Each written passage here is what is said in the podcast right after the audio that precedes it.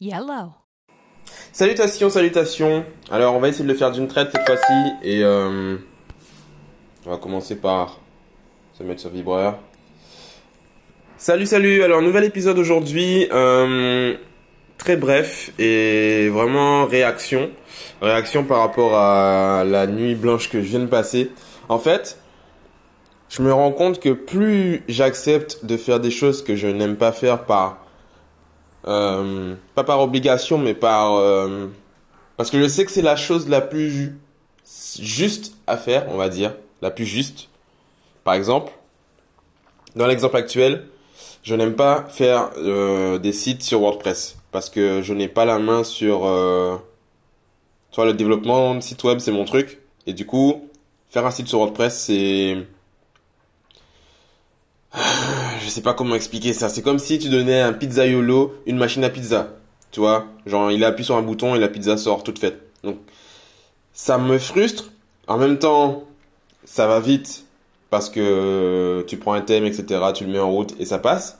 Mais en général, je suis frustré parce que ce qu'on voit sur les previews des thèmes n'est jamais réellement ce qui est fait. C'est toujours fait en dur, etc. Et du coup, tu perds du temps à vouloir reproduire des choses que tu as, entre guillemets, vendues à ton client puisqu'il a adopté, euh, il a choisi en fait son thème. Du coup, je me retrouve à essayer de faire du bon avec du pas trop mauvais et j'aime pas du tout le résultat que ça donne. Alors, oui, j'ai utilisé euh, d'autres technologies et je sais qu'il existe d'autres choses que je pourrais plus facilement maîtriser et qui me donneront plus de satisfaction. Seulement, la prise en main côté client et pour la suite, ça veut dire que si, parce qu'une fois que je fais un site, par exemple, ben le client c'est lui le propriétaire du site. Du coup, s'il veut passer par un autre prestataire, en fait, si je passe pas par WordPress ou par un par WordPress parce que c'est le truc le plus connu actuellement, euh, eh bien je me retrouve euh, enchaîné à ce site. Et moi j'ai pas envie d'être enchaîné et en même temps le client n'a pas envie que je je lui crée un abonnement à moi quoi. Tu vois, c'est pas c'est pas pro.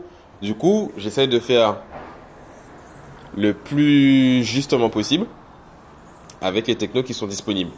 Donc que faire? Je suis dans un dilemme en fait parce que si je continue à en faire ben, enfin, je peux continuer à en faire. J'ai des demandes tous les jours pour ça, mais en même temps, j'aime pas ça, ça me fait pas plaisir. Du coup, si j'arrête de faire ça, qu'est-ce que je propose à côté? Et si je propose ces choses-là à côté, est-ce que je suis prêt à assumer les conséquences de ces choix et euh, ce que ça va engendrer chez le client et euh, en expérience euh, en expérience client surtout et après en fait en service après-vente etc. Voilà, je suis dans un dilemme et je pense que là j'ai pris un exemple dans mon domaine parce que j'ai pas eu envie de faire trop de métaphores. Mais je pense que dans ton domaine, euh, tu as sûrement des choses que tu n'aimes pas faire, que tu fais parce que tu es un peu obligé entre guillemets de de passer par ces choses-là. Est-ce que tu tu es confronté à ce genre de dilemme en fait? C'est la question que je te posais, c'est de répondre aux commentaires et puis euh, à pistache.